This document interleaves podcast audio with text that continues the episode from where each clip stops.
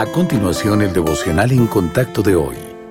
La lectura bíblica de hoy comienza en el versículo 35 de Juan, capítulo 12. Entonces Jesús les dijo, Aún por un poco está la luz entre vosotros. Andad entre tanto que tenéis luz, para que no os sorprendan las tinieblas, porque el que anda en tinieblas no sabe a dónde va. Entre tanto que tenéis la luz, creed en la luz, para que seáis hijos de luz. Estas cosas habló Jesús, y se fue y se ocultó de ellos.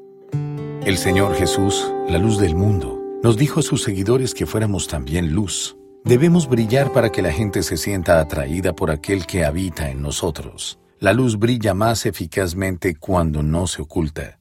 Como cristianos, debemos ser transparentes en cuanto a nuestra fe y dependencia del Señor. Lo que somos en privado debe coincidir con lo que somos en público. Eliminar hábitos y prácticas pecaminosas iluminará nuestro testimonio del Señor Jesús. La luz revela lo que hay en la oscuridad, así como lo que falta. El Espíritu Santo usará nuestras acciones para hacer brillar la verdad en la vida de otros y revelar su necesidad del Salvador. La luz también sirve para guiar y advertir.